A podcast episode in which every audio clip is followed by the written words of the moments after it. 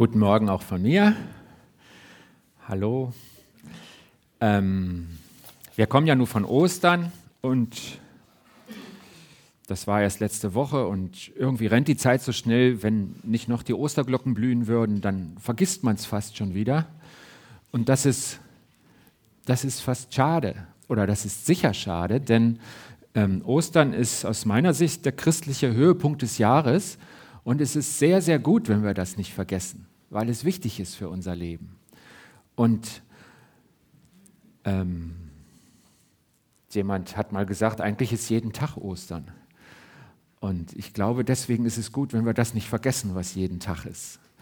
Und jetzt also eine Woche später habe ich uns einen ganz, ganz zentralen Text mitgebracht, einen wichtigen Text. Das ist der Psalm 1. Warum ist der so wichtig? Zum einen gibt es in der Bibel eine große Linie, die Gott durch die, sein ganzes Wort zieht, weil es einfach seine Botschaft ist. Das fing ja an mit Adam und Eva, die, die hatten irgendwie keine Lust mehr. Die, die, die wollten selber mal und haben dann da rumprobiert an diesem Baum und die, die Folgen waren immens. Und äh, die Idee dabei war, ihr werdet selber wissen, was gut und böse ist.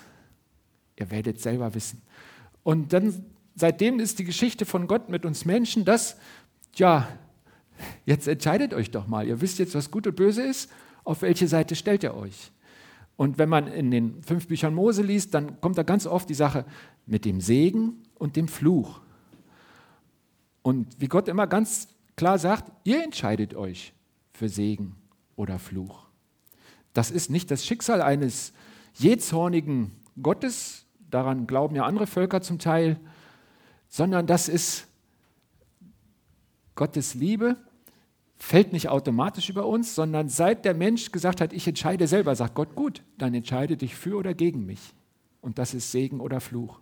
Und manche haben gesagt, der Psalm 1, das ist sowas wie eine Überschrift über die Psalmen. Und da kommt genau das drin vor, nur in anderen Worten. Und deswegen glaube ich, haben wir hier einen ganz wichtigen Text, der mir auch sehr gut gefällt. Und wir gucken ihn einfach mal zusammen an. Und ähm, dass es um Wege geht, haben wir ja schon gehört in der Einleitung. Und deswegen einfach die Frage, wo soll es denn hingehen? Das ist ja in den Bergen ganz wichtig. Ähm, ich, wir waren als Kinder viel in den Bergen, was man von Berlinern wahrscheinlich gar nicht so vermutet. Aber mein Vater liebt die Berge und wenn er Urlaub hatte, zieht es ihn immer dahin, wo die Erde besonders uneben wird. Da findet er das besser. Und ähm, ähm, diese Frage wird ganz wichtig, wenn man nichts mehr sehen kann. Und in den Bergen kommt ja öfter Nebel. Und äh, wie wertvoll dann so ein Punkt ist, wo dann irgendein Wegweiser steht und man dann die Richtung weiß oder wenigstens nur eine Markierung auf dem Stein. Wir haben uns manchmal bei 50 Meter Sicht, über 2000 Meter Höhe, keine Bäume mehr, da ist einer an der Markierung geblieben und die anderen sind ausgeschwärmt bis zur nächsten. Und so haben wir uns weitergetastet. Weil ein Trampelfahrt war nicht, dazu war der Weg zu selten begangen und das war die einzige Möglichkeit, einen Weg zu finden. Und deswegen, ähm, das ist vielleicht auch ein Bild fürs Leben. Wo soll es hingehen? Finde ich überhaupt meinen Weg? Wo geht es denn lang? Und Gott, ähm, man sagt ja manchmal auch, ah, das mit dem Glauben ist so kompliziert und man muss so viel studieren und so. Ich bin so froh, dass das nur teilweise stimmt. Ich glaube, mein ganzes Leben lang werde ich nicht alles begreifen, was Gott eigentlich weiß und was er vielleicht auch irgendwem gesagt hat, aber es passt in meinen kleinen Kopf nicht rein. Aber die Grundlinie, die ist ganz einfach. Und auch die steckt in diesem Psalm. Und da bin ich so froh drüber, dass Gott nicht sagt, also wer nicht so und so viel Semester Theologie hat, der kommt irgendwie nicht mit, sondern dass Gott sagt, pass mal auf, jeder, du und ich, wir alle, wir können. Denn eigentlich ist die Linie ganz klar. Und die Linie, die können wir sehen, und das sind sechs Verse nur, das ist dieser Psalm 1. Wir lesen ihn mal zusammen. Das ist ein bisschen klein, aber ich lese auch vor. Ich wollte, dass der ganze Psalm im Blick bleibt. Glücklich ist der Mensch, der dem Rat der Gottlosen nicht folgt, der den Weg der Sünder nicht betritt und nicht im Kreis der Spötter sitzt, sondern seine Lust hat an der Belehrung des Herrn und über seine Belehrung Tag und Nacht nachsinnt. Vielleicht habt ihr da in eurer Bibel nicht Belehrung stehen, sondern Gesetz. Aber der Punkt an dieser Stelle, das Wort, was da im Hebräischen steht, das geht nicht in die Richtung Gesetz, sondern es geht dahin, so wie es zum Beispiel ein Vater bei seinen Kindern tut, gerade noch in der orientalischen Form, wo der Vater auch sehr Patriarch, Familienoberhaupt ist. Es geht darum, dass man sich diese Sachen anhört und, und eine Weisung annimmt. Das steckt eigentlich in diesem Wort. Der ist wie ein Baum, gepflanzt an Wasserbächen, der seine Frucht bringt zu seiner Zeit und seine Blätter verwelken nicht. Alles, was er tut, gelingt ihm. Nicht so die Gottlosen, denn sie sind wie Spreu, die der Wind verweht. Darum bestehen Gottlose nicht im Gericht und Sünder nicht in der Versammlung der Gerechten. Hier steht in deiner Bibel vielleicht Gemeinde der Gerechten. Und ähm, so kann man es auch übersetzen, aber das Wort hat mehrere Bedeutungen und eigentlich ist es hier so, wo die sich häufen, wo die zusammenkommen in, in der Gruppe, unter, unter diesen Leuten. Und äh, damit wir da nicht an Gemeinde denken und Struktur, sondern mehr um, an, an diese Gruppe, habe ich es mal anders hingeschrieben. Denn der Herr kennt den Weg der Gerechten, aber der Weg der Gottlosen vergeht. Wir werden jetzt diesen Psalm eine Weile betrachten und einfach gucken, was steht denn drin. Eigentlich ist er zweigeteilt, sind nämlich die zwei Wege beschrieben und man kann direkt den Psalm markieren und sagen, so, grün ist der eine Weg und rot ist der andere Weg.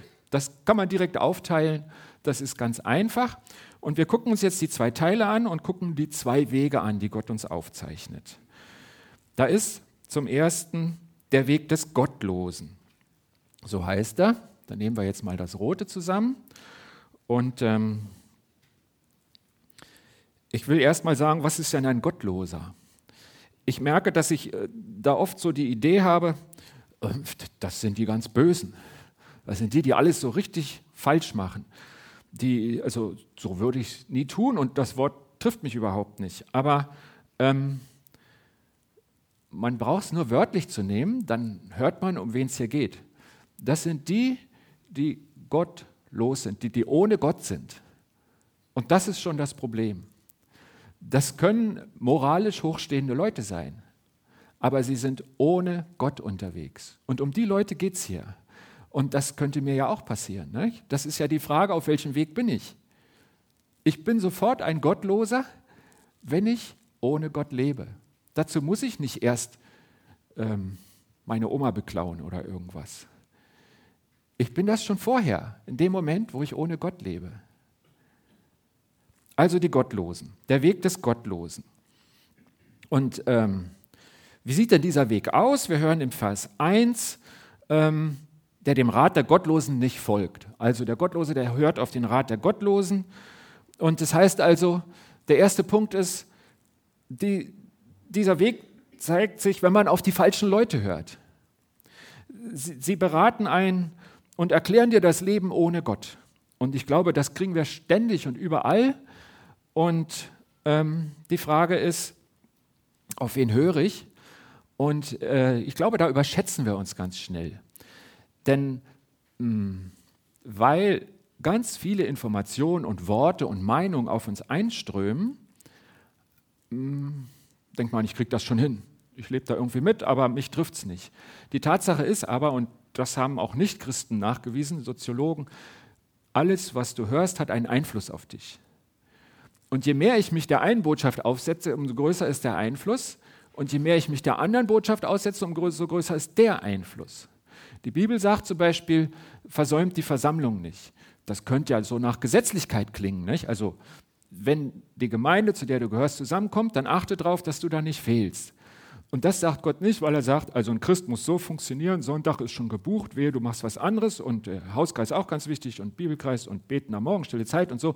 Diese Stundenpläne, ich glaube, die sind Gott gar nicht so wichtig, sondern Gott sorgt sich ganz doll um uns. Und er sagt, hier, wenn ihr nicht irgendwann unter den Einfluss der Wahrheit kommt, dann werdet ihr das andere für Wahrheit halten. Auf wen hörst du? Hörst du auf die richtigen Leute? Es gibt ganz viele Modelle, die Welt zu erklären. Gott gibt uns die Möglichkeit, dass er uns die Welt erklärt. Aber auf wen hören wir denn? Wer darf uns denn sagen, wie mein Leben funktioniert?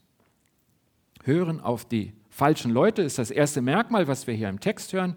Das zweite ist, der den Weg der Sünder nicht betritt. Wir sind immer noch im Vers 1. Das heißt, tun der falschen Dinge. Wenn ich den Weg der Sünder betrete, dann mache ich das Falsche.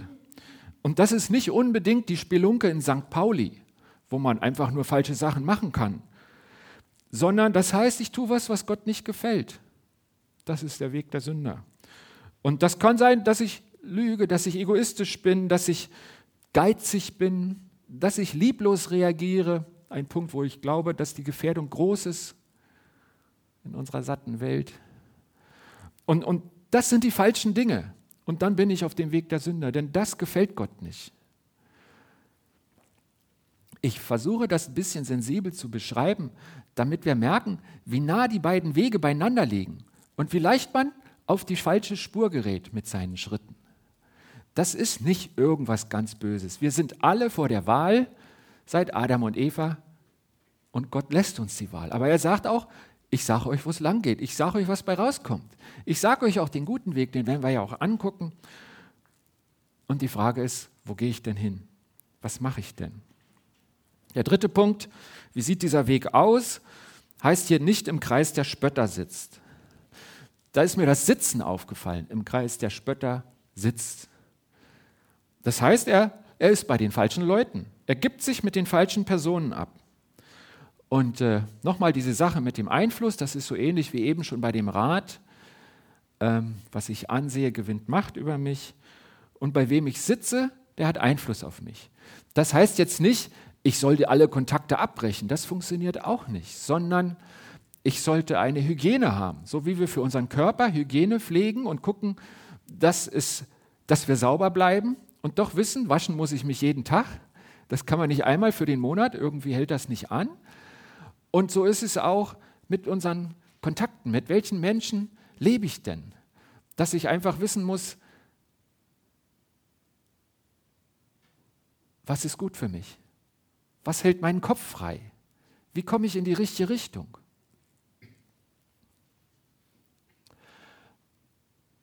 Und es kann sein, dass es richtig und regelmäßig dran ist, dass ich mit Menschen zusammen bin, die in eine ganz andere Richtung ziehen. Umso wichtiger ist es, dass ich weiß, aber hier ist mein Ausgleich.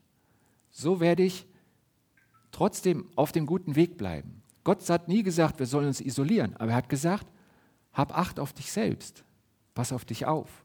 Und was du da tust und wie du dich entscheidest, das hat Einfluss auf dich.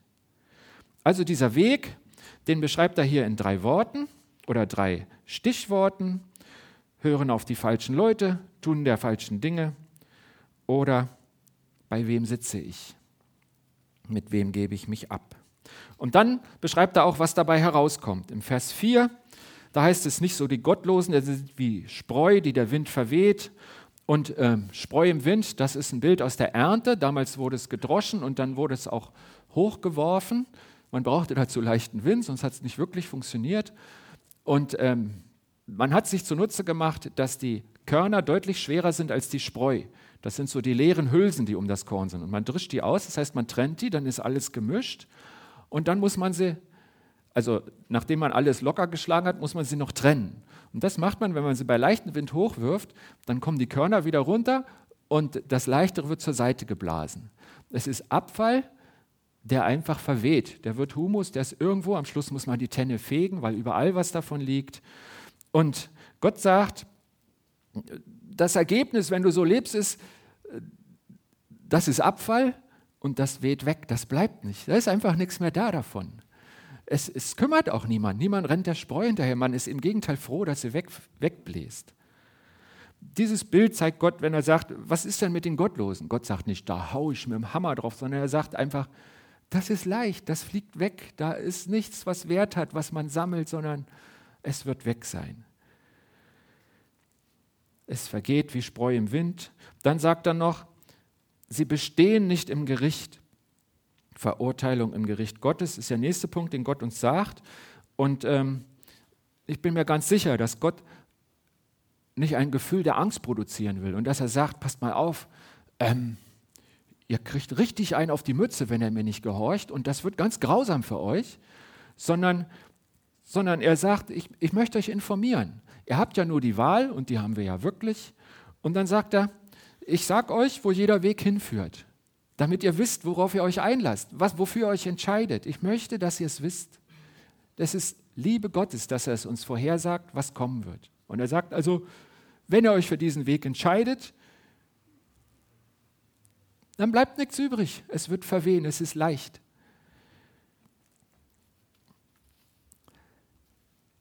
Kein Platz im Kreis der Gerechten. Wir haben schon darauf, darüber gesprochen, dass es nicht darum geht, dass in der Gemeinde diese Leute eliminiert werden müssen.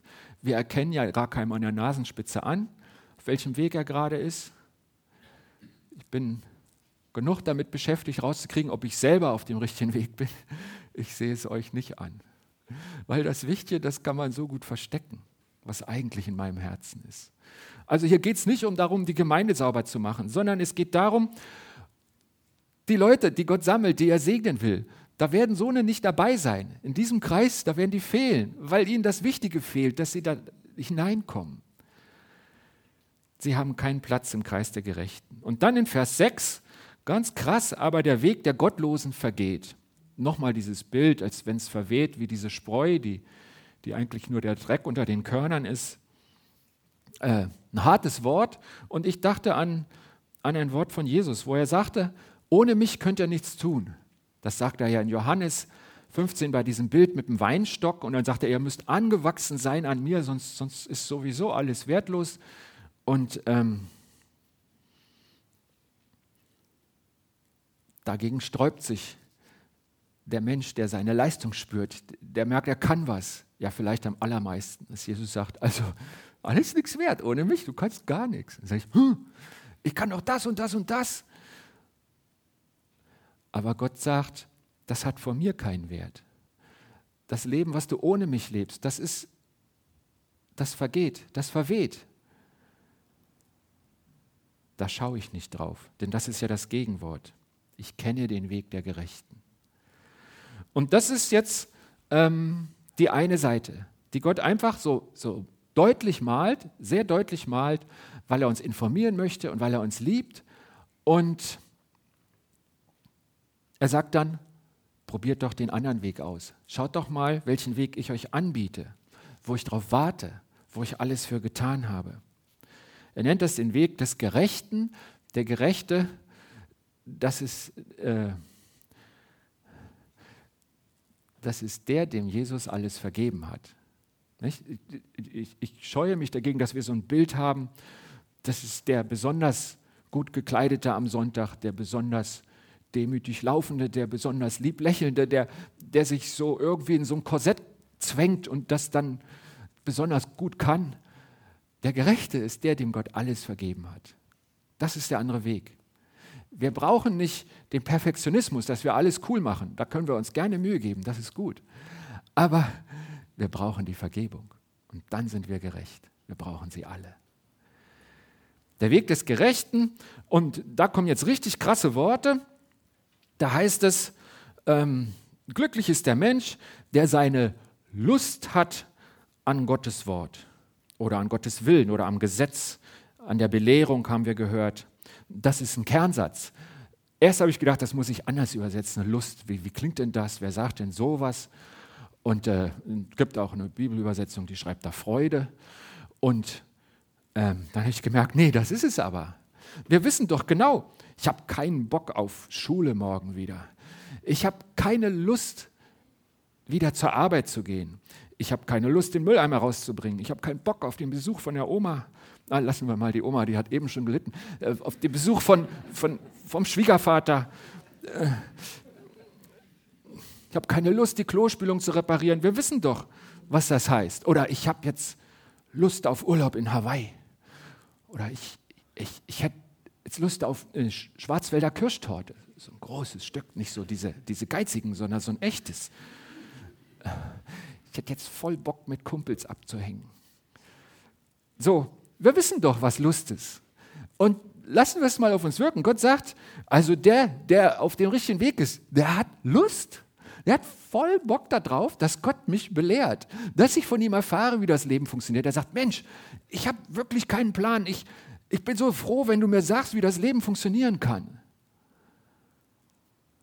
Das ist der Weg. Das heißt nicht, ja, also das höre ich mir jetzt an und so, ähm, das gehört auch dazu, sondern ja, es spielt zwar Kaiserslautern, aber ich gehe in Gottesdienst, weil, weil Das ist einfach cool, wenn ich da mehr weiß. Das merke ich, das hilft mir in der Woche und außerdem, Gott kann ich nicht sehen, aber der ist mir viel näher, je mehr ich über ihn weiß. Lust.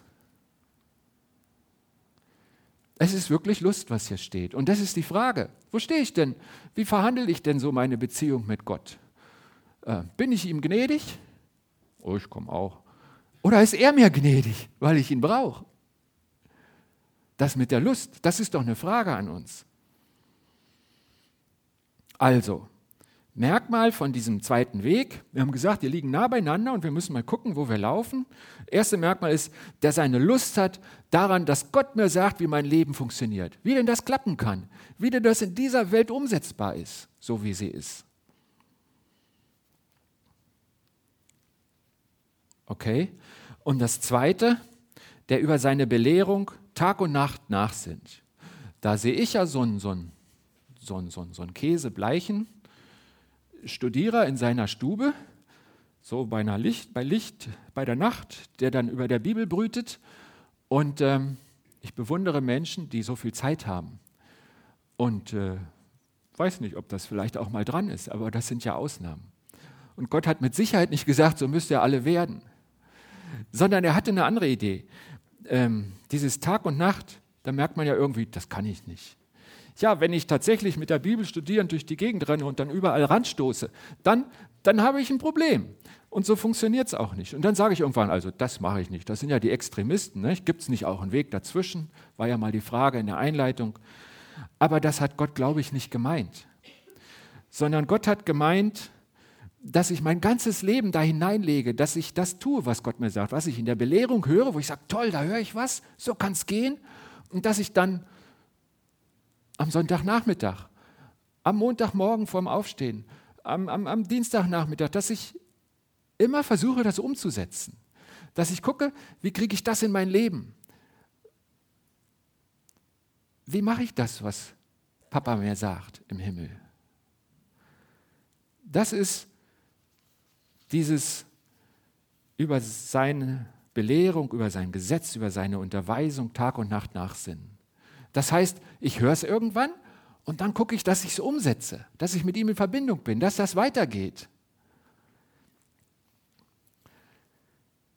Okay, das ist der Weg und äh, irgendwie ganz einfach und dann merkt man aber doch, Mann, da steckt ja das ganze Leben dran. Das kann ich nicht mal in einer halben Stunde abarbeiten, stille Zeit am Morgen, sondern da geht es ja tatsächlich um alles. Und ich glaube, da haben wir den Punkt. Das ist Christsein. Es geht um alles. Es geht darum, wie wir durchs Leben gehen. Immer. Es nützt nichts, am Anfang so mit dem Peiler die Richtung zu kriegen. Gott sagt so lang und dann laufe ich. Sondern bei jedem Schritt möchte Gott mittendrin sein in deinem Leben. Und er meint es dabei richtig gut mit dir. Das ist eine coole Idee. Aber ich habe ständig die Möglichkeit zu sagen, nö, ich trete jetzt daneben. Die Richtung, da ist mehr Sonne, das, das finde ich jetzt besser. Was auch immer da kommt.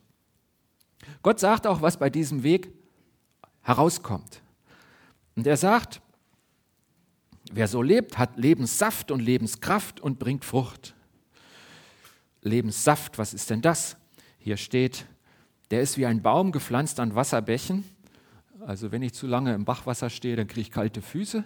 Ich bin kein Baum. Aber wir können uns einfach mal wieder an das Bild tasten und dann überlegen, es gibt so vier Faktoren, die eine Pflanze braucht. Muss man überlegen, ob ich alle weiß. Das ist Licht.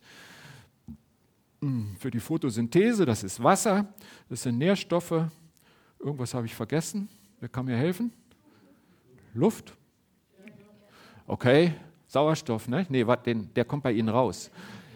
Erde, Erde, das sind die Nährstoffe. Also es gibt vier.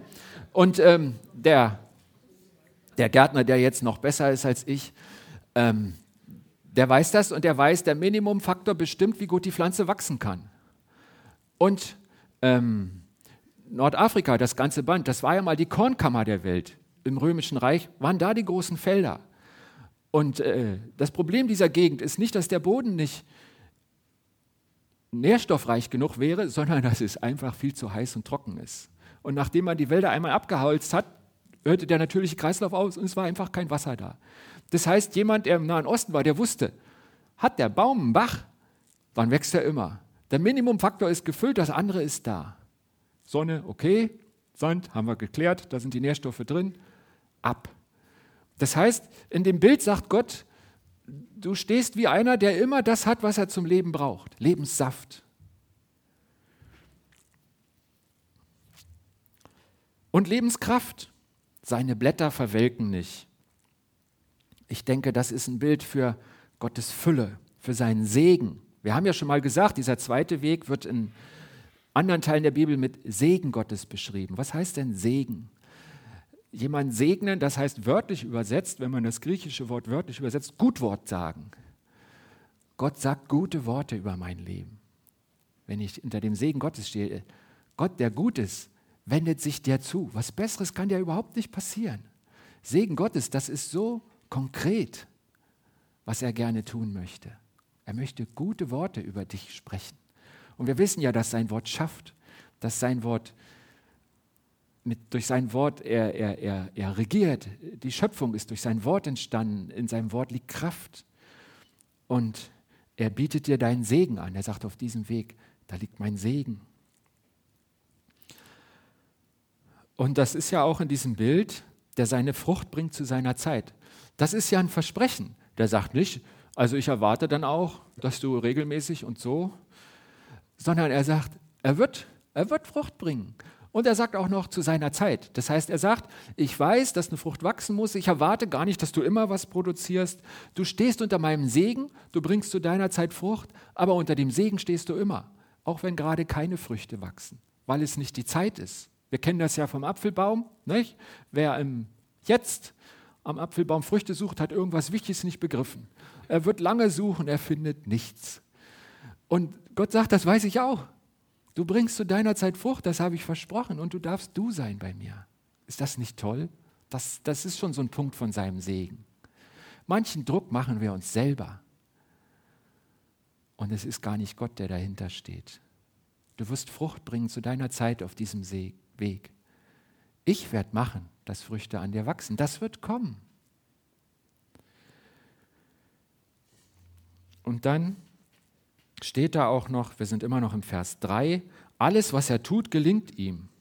Was für ein Versprechen. Da meint Gott das, was wir in seinem Sinne tun, was unter seinem Segen steht. Und ähm, das ist unheimlich vielfältig. Manchmal merke ich, ich tue was. Ich habe vor ein paar Wochen unsere Rasenkante versetzt. Unser Garten war sehr eckig und ich lieb mir die Kurven. Dann habe ich ihn ausgezogen, geschwungen und 60 Zentimeter daneben kam die Kante wieder an. Ich habe nur eine sehr kleine Flex und ähm, wenn man sowas macht, muss man ja Steine schneiden. Nicht? Und siehe da, am Schluss ging es auf. Der letzte Stein war direkt an der Kante des Beetes ich hatte genau einen Stein verbraucht, als ich es einfach mal so irgendwie da in die Kurve geschossen habe. Und ich habe ja davon gesprochen. Gott will überall in deinem Leben sein. Ich bin bis heute dankbar dafür. Ich hatte das Gefühl, Gott hat das gesegnet, dass ich da an meiner Kante rumgepötert habe. Gott, wie soll das mir sonst zeigen, dass er auch dabei ist? Dass er sagt, im Moment darfst du an deinem Garten poolen, das ist dein Ausgleichspunkt und du freust dich an der Natur, du siehst mich da und ich zeige dir, wie, wie schön das mit mir ist, wenn man im Garten gräbt. Und ähm, ihr könnt es ja mal versuchen, so lange Steine. Ich habe mich gefreut. Und ähm, was er macht, gelingt ihm. Manche Sachen, die ich mache, gelingen mir nicht. Und manchmal will Gott, dass es mir nicht gelingt, weil er sagt, das brauchst du, um mit mir zu wachsen, um mit mir in Beziehung zu bleiben. Manchmal sagt er, das war falsch. Ich kann es dir nicht gelingen lassen, weil die Folgen schlecht sind. Ich begreife nicht immer, warum das so ist, aber ich glaube an dieses Versprechen von ihm. Ich glaube, dass Segen auch heißt, ich gehe auf einem gesegneten Weg, ich werde anderen zum Segen, ich bin gesegnet, mein Leben gelingt. Ich kann das nicht in den Einzelsachen sagen, aber ich lebe in dem Gefühl, dass mein Leben gelingt. Nicht, weil ich so toll bin, sondern weil Gott sich zu seinem Versprechen hält. Und es steht hier in diesem Text, alles, was er tut, gelingt ihm. Und dann der Vers 6 noch, denn der Herr kennt den Weg der Gerechten. Gott kennt meinen Weg. Das heißt, weil der Weg ja auch für den Menschen steht, das heißt einmal, Gott kennt mich. Und da steckt das drin, dass Gott eine Beziehung zu mir hat und dass ich eine Beziehung zu ihm haben darf. Wir kennen uns. Ich kenne die meinen, sagt Jesus, als er das Bild mit den Schafen und der Herde sagt. Und das ist ein Geschenk. Das mit der Beziehung zu Gott, das ist ja gerade der Unterschied. Dass ich nicht so einen Ratgeber kriege, wie mein Leben gelingen kann und dann weiß, auf Seite 47 ist alles gemarkert, die Seite lese ich jeden Tag, sondern dass ich eine Beziehung zu dem lebendigen Gott haben kann. Beziehung. Und darin steckt auch, er kennt meinen Weg. Warum? Weil er mich den guten Weg leitet. Der Herr ist mein Hirte. Er leitet mich zum frischen Wasser auf die grüne Aue. Klar kennt er meinen Weg. Er will ja das Beste für mich. Er führt mich da lang. Er führt mich zum guten Ziel. Also in diesem letzten Satz, es ist ja tatsächlich in dem letzten Vers von diesem kleinen Psalm, steckt die Beziehung, die ich zu Gott haben darf, die er mir anbietet, die er gerne füllen möchte und die Führung, die er mir anbietet. Okay, und jetzt kommt die spannende Frage. Wir haben den Weg des Gottlosen, den Weg des Gerechten und gibt es da nicht noch auch einen Mittelweg? Ich habe einen gefunden. Den nenne ich mal das Trampeln in der Mitte. Die zwei da, das sieht man nicht so ganz gut, die stehen im Matsch. Das macht sicher super Spaß. Ähm, ich habe kein Bild gefunden im Internet, wo rechts und links ein Weg geht und irgendwelche Leute trampeln im Morast. Also mussten diese zwei herhalten. Ich glaube, das ist unser Problem. Ich glaube, dass niemand von uns auf dem Weg der Gottlosen gehen will, dass ich sage, nein, ganz richtig, immer rot. Aber trampeln wir nicht oft in der Mitte rum, wo kein Weg ist? Versuchen wir nicht auf Gottes Weg zu bleiben und gleichzeitig tun wir manches, was zum Weg der Gottlosen gehört? Christsein ja, aber auch mein Wille geschehe, mein, meine, meins.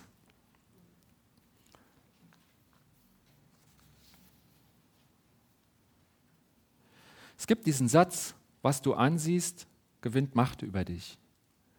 Was du ansiehst, gewinnt Macht über dich. Wer darf dich belehren? Was tust du selbst? Paulus hat mal gesagt, im 1. Korintherbrief, Kapitel 6, alles ist mir erlaubt, aber nicht alles nützt mir. Alles ist mir erlaubt, aber nichts soll Macht über mich haben. Und ich glaube, hier ist ganz, ganz klar der Unterschied zwischen einer Gesetzlichkeit, dass man nur versucht, Gesetze zu befolgen und das Christsein ein System von Gesetzen ist, und der Sache, dass ich wähle und sage, was gehört zum guten Weg? Was ist gut für mich? Was sagt Gott mir, dass gut für mich ist? Was merke ich selber? Mir ist alles erlaubt, sagt Paulus. Das steht in der Bibel. Aber ist es denn gut, dass ich es mache, auch wenn ich es darf? Nützt es mir denn? Hat das denn eine Richtung? Komme ich da an, wo Gott mich hinlieben will? Nichts soll Macht über mich haben, sagt Paulus. Das ist 1. Korinther 6, Vers 12. Wer hat Macht über dich gewonnen? Vor lauter Angst vor Gesetzlichkeit fallen wir längst auf der anderen Seite vom Pferd. Ich habe den Eindruck, dass das so ist, dass viele von uns orientierungslos sind, geistlich orientierungslos. Vor lauter Freiheit haben sie keine Werte mehr. Haben wir vielleicht noch Werte, die wir leben wollen? Wer nicht bewusst und gezielt auf dem guten Weg der Gerechten geht, der kommt auch nicht an Gottes Ziel für sein Leben. Er trampelt im Morast, wenn er nicht ganz auf dem anderen Weg ist. Es geht nicht um ein Lippenbekenntnis für Gott, sondern um einen Lebensstil. Wie kann Gott in meinen Alltag kommen? Lust und Ausrichtung auf Gott. Oder kleben wir an der Welt und wollen dem einen christlichen Touch geben? So, Weltleben mit christlichem Outfit. Wie entscheide ich mich für einen der Wege? Nicht durch das, was ich glaube, sondern dadurch, welchen Lebensstil ich wähle. Gott sagt ganz deutlich, was du praktisch umsetzt, das entscheidet, wo du bist. Jesus hat ja mal dieses Gleichnis von zwei Söhnen erzählt. Und Vater sagt, komm, mach mal heute mal das. Der erste sagt, nö, mach ich nicht. Und dann geht er hin und macht es doch. Der andere sagt, klar, Papa, mach ich doch, für dich doch, immer. Und dann macht das nicht. Und da merkt man doch ganz deutlich, ja, wer ist denn näher an Gott? Jesus erzählt das und die Antwort der, der Zuhörer ist eindeutig und ich, ich brauche es gar nicht zu sagen, aber so ist das in unserem Leben. Nicht, was ich glaube, was in meinem Kopf steckt und da drinne bleibt und keine Früchte hat, entscheidet, wo ich hinkomme, sondern welchen Lebensstil ich wähle.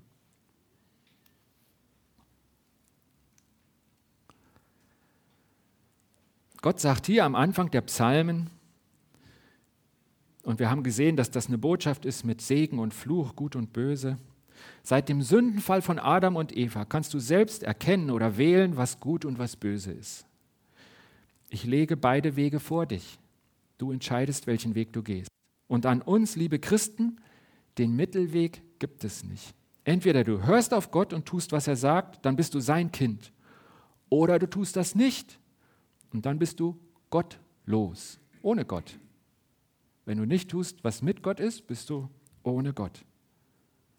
Und die Frage ist, wohin gehen wir? Wohin gehe ich und wohin gehst du? Ich möchte mit uns beten. Herr Jesus, ich freue mich ja darüber, dass die klare Linie, die Grundlinie einfach ist in deinem Glauben. Wie gut, dass wir es alle verstehen können. Und es ist trotzdem schwer, weil wir merken, es hängt so viel dran. Und ich bitte dich um Vergebung, dass du schenkst, dass jeder von uns, der es will, der es versucht, über deine Gnade und deine Vergebung auf diesem Weg bleibt. Martin Luther hat mal gesagt, ich bin ein unnützes Anhängsel, aber ich hänge mich an Jesus und so hoffe ich hineinzukommen. So viel Demut habe ich nicht, aber ich will mich auch an dich hängen. Und ich bitte für uns alle, dass unser Weg gelingt, weil wir uns leiten lassen und weil die Lust in uns wächst, dich zu kennen und zu hören, was du Gutes sagen willst zu mir, zu uns. Amen.